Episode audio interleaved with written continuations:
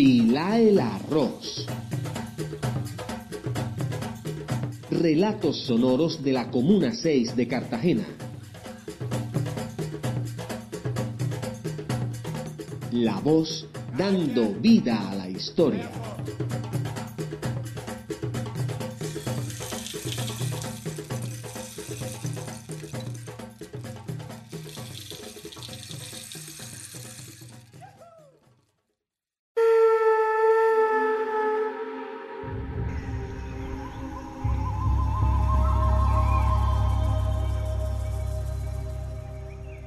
Cartagena, paraíso arquitectónico. Una de las ciudades más atractivas del mundo, pasó de ser una ciudad pequeña, aglomerada a los alrededores del corralito de piedra, para expandirse a gran velocidad.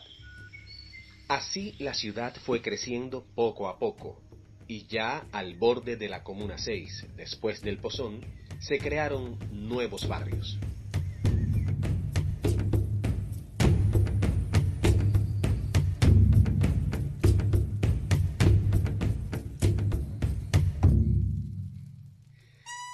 Víctor Padilla, Danéis Mercado y Wendy Núñez son jóvenes contemporáneos al nacimiento de sus territorios. Llegaron a la ciudad migrando, buscando nuevos horizontes junto a sus familias, víctimas del desplazamiento, desterrados, ya sea por la violencia o por catástrofes naturales. Actualmente viven en Flor del Campo y Colombiatón, pero tienen conocimiento de todo su entorno. Serán ellos quienes nos dan el recorrido sonoro por los últimos sectores de la unidad comunera de Gobierno 6, más allá del Pozón.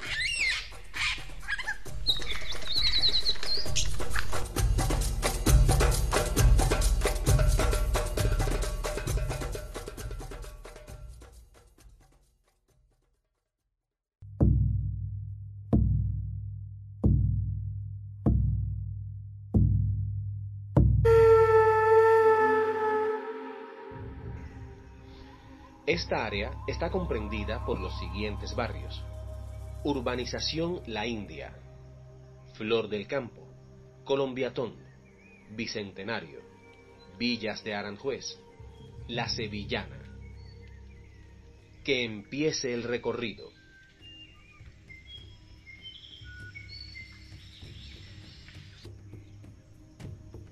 Bueno, se empezó a evitar primero Flor del Campo, empezaron por tres manzanas, después eh, hicieron tres manzanas más y así hasta que complementaron las 12 manzanas de Flor del Campo.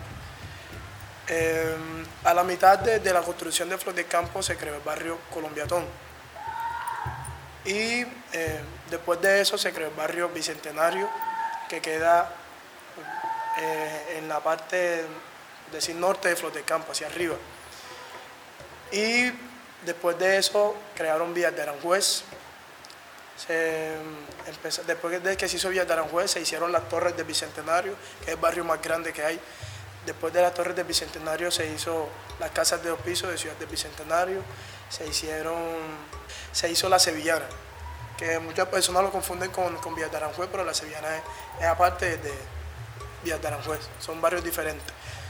La India se creó antes de crear Bicentenario o sea, en el momento de, cuando estaban entregando Colombiatón, en ese entonces ya también se estaba creando la India, ya se había entregado la India. Pero la India cerró una parería cuando empezaron a poblar más Colombiatón. Porque Colombiatón primero crearon una, parte que es la parte que no está cerca de, la India, sino la otra que está el otro lado de la carretera, el otro extremo de la carretera. Entonces cuando crearon el extremo que está pegado hacia la India, empezaron, la, la India cerró, hizo una panadería porque según ellos se metían a robar los de, los de, campo para allá. Primero, como decía, el 31 de, octubre se empezaron a, mudar las personas de 2007. 31 de octubre de 2007. Nos trasladaron por la ola invernal y nos llevaron a un albergue.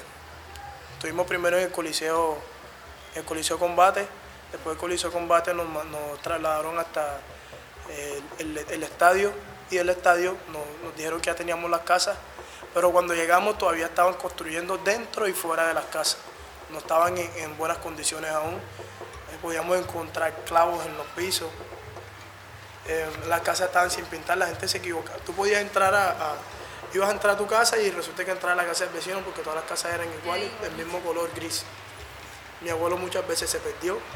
Bueno, en Colombiatón primero inicia o, sea la construcción de este por, por medio de una teletón, sí, que, que se hace para para los damnificados de la ola invernal. Pero sucede que no solamente fue para las víctimas de, esto que pasó en la ciudad, sino que también para eh, desplazados.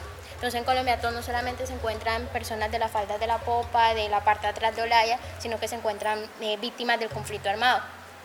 Por tal razón, eh, yo vivo acá, mi abuela, yo vivía en el sur de Bolívar, en el, en el Peñón Bolívar, y debido a, pues, al conflicto que, que se estaba llevando en ese, en ese momento, eh, mi abuela decide venirse para la ciudad y acá entonces le, le dan la, la, casa acá en Colombiatón. Cuando nosotros llegamos acá, no había carretera como tal en Colombiatón, que vendría siendo como una zona solamente que estaba construida. Cuando, pues bueno, se da la instalación, yo llego acá el 18 de septiembre del 2010 porque llevamos para ocho años acá. Eh, cuando llegamos acá, bueno, estaban las casas, pero esas casas no tenían servicio de gas. Entonces uno tenía que buscar leña, ¿sí? como, como la manera en que uno podía hacer la comida y todo ese tipo de cosas. Eh, solo había eh, agua y la luz se iba y venía así muy, mm, era muy intermitente. No había una carretera, entonces a veces llovía. Cuando, cuando nos mudamos, obviamente era época en la que llovía muy de seguido. Y entonces el, la cuestión para uno salir, para transportarse, la cuestión de las bucetas, sí, eso complicó un poco, un poco la estabilidad cuando iniciamos era lo mismo. Y las personas tenían que tener mucho cuidado a la hora de, en la mañana. En la mañana y en la noche tenían mucho, uno tenía mucho cuidado. Era muy oscuro, no había lámparas, no había luces, no había... Y también porque tú abrías la puerta y podía que en la, en la mañana te encontraras una culebra en, en, la entrada de tu casa. Porque como esto, esto, antes, esto era una finca que le llamaban La Pradera, se llamaba La Pradera. Incluso uno busca en Google Maps y aparece La Pradera, no aparece Flor del Campo esto había culebras por todos lados. y, pues hablando de los abuelos, eh, mi abuela vivía en Fredonia y ella me eh, bueno, ella contaba de que esto eh, era como un caño o algo así, entonces ellos venían a lavar acá.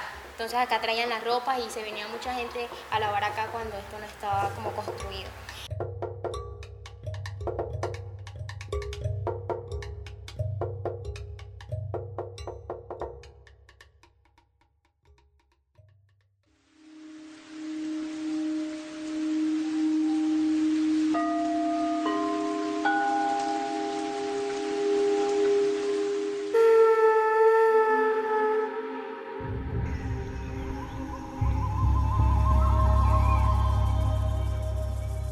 Esta área, ubicada al suroccidente de la ciudad de Cartagena, al borde de corregimientos correspondientes a otro municipio, se pobló de forma veloz y por personas diversas, con altas expectativas de mejorar sus condiciones de vida, las cuales fueron afectadas por situaciones relacionadas con la violencia, bajos recursos o daños ambientales. La reubicación tiene sus retos, cómo fue llegar a estos territorios.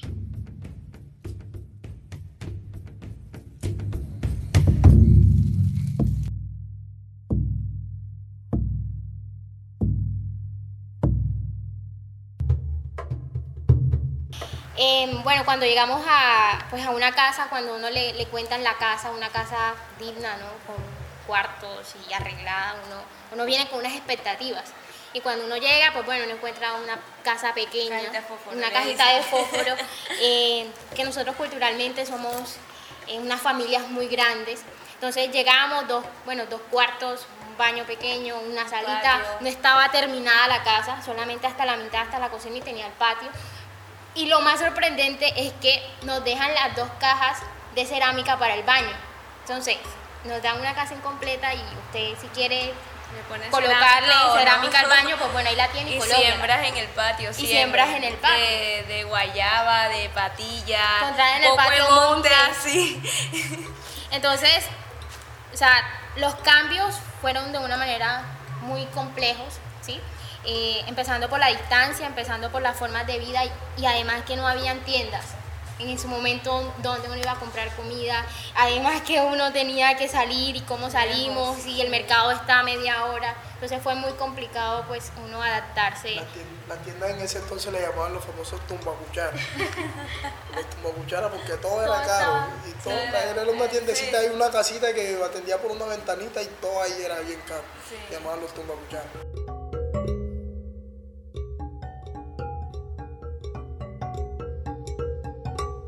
Educarse al ser reubicado es una de las situaciones más complejas que viven los jóvenes. Hacerlo exige adaptarse a un nuevo territorio, nuevos amigos y nuevos profesores. En ocasiones, ni siquiera las escuelas logran ser suficientes para cubrir tantos nuevos jóvenes que necesitan educación.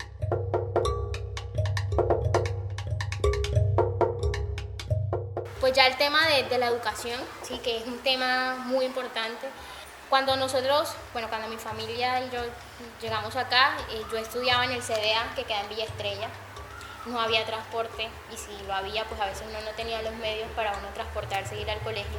Entonces, eh, a veces uno hacía la ruta de, bueno, cogemos por la India, en ese, que en ese momento apenas estaba construyendo, cogemos por la India, nos vamos a pie, cruzamos el, retorno, cruzamos parte de la entrada del Pozón y entonces llegamos a, a Villa Estrella a estudiar. Entonces, esa parte de la educación sí fue compleja porque muchos de los que nos trajeron acá eh, teníamos que continuar nuestros procesos educativos y muchos de ellos los estancaron y muchos de ellos no continuaron porque no había pues una institución en su momento. Bueno, eh, un grupo eh, que lo, lo trasladaron a las carpitas le decían las carpitas. Eh, daban clases debajo de una, una carpa, en un palo de bonga, entonces a veces había que aguantar lluvia, eh, sol, de todo, mientras estaba el, colegio de frente del campo en construcción. Eh, luego los trasladaron para un colegio que se llamaba Confamiliar. No, Confamiliar, ¿cómo es? El Confamiliar fue el primer colegio que, pisamos, que pisamos nosotros en los, los, habitantes aquí de Fuerteventura. Fue el primer colegio que nosotros fuimos, pero ahí no duramos mucho tiempo.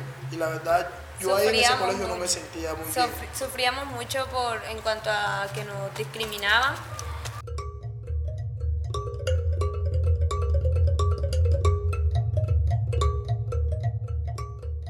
Vivir en la periferia en muchas ocasiones crea un sentimiento de exclusión, sobre todo cuando se carece de elementos básicos, como un puesto de salud. ¿Cómo se perciben las personas de esta área dentro de la ciudad de Cartagena?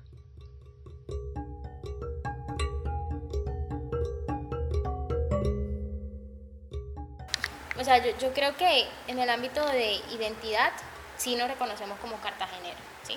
Porque de una manera u otra pertenecemos a la ciudad y en un momento de nuestra vida vivimos en la ciudad pero debido a pues a ese desplazamiento urbano, porque eso no tiene otro nombre sino desplazamiento urbano, creo que venimos siendo los desterrados del paraíso, ¿sí? A la gente que... que paraíso no tan paraíso. Bueno, paraíso no tan paraíso, pero sí hemos sido como los desterrados y los olvidados de cierta manera, ¿sí? Que territorialmente, bueno, eh, como, lo, como lo dijeron mis compañeros, aparecemos ya pero que en beneficios y en, cumplimiento a derechos y en cumplimiento a, una vida digna que se le debe dar a la gente, obviamente no, y, señales de, discriminación, eh, señales, sí, cosas simbólicas que de una manera u otra pues nos aíslan y, nos, nos invisibilizan de, cierta manera. Entonces, como cartageneros, sí, somos cartageneros, de nuestra sangre eh, sí pasa todos los genes identitarios y toda la cuestión, pero en términos de derechos humanos y en términos de vida digna y en términos sí, de, de lo que debe tener una persona, no, el olvido ha sido mayor. El área comprendida desde la India hasta Bicentenario y alrededores se pobló por varias razones. Como nos contaron Víctor, Daneis y Wendy, allí llegaron desde quienes huyeron del conflicto armado, pasando por damnificados de las diversas olas invernales, hasta personas de bajos recursos que buscaban una vivienda a través de un crédito del Estado. Por lo tanto, Este territorio es supremamente diverso en cuanto a su constitución y sus habitantes. ¿Cómo se consideran que son quienes habitan esta área? Yo digo que aquí la gente cuando aquí siempre se dan la mano cuando cuando no encuentran una posibilidad, por lo menos aquí la gente monta su chaza, entonces los vecinos la apoyan.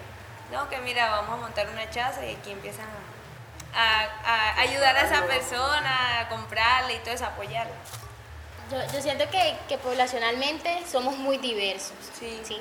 Eh, acá vemos gente, bueno, de Cartagena como tal, eh, del sur de Bolívar. Sí, eso ha permitido crear ciertas mezclas, ¿no? Sale a la calle y encuentra a los jóvenes en las esquinas, eh, sí, desde sus actividades cotidianas, pero hay mucho joven presente.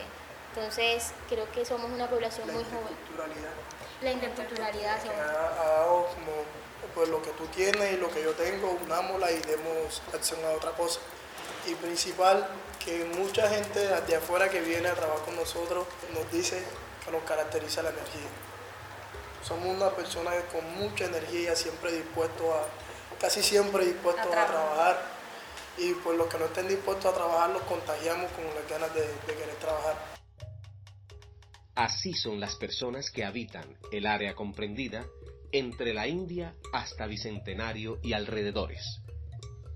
Allí suenan a diversidad, a pluralismo, a periferia y a solidaridad.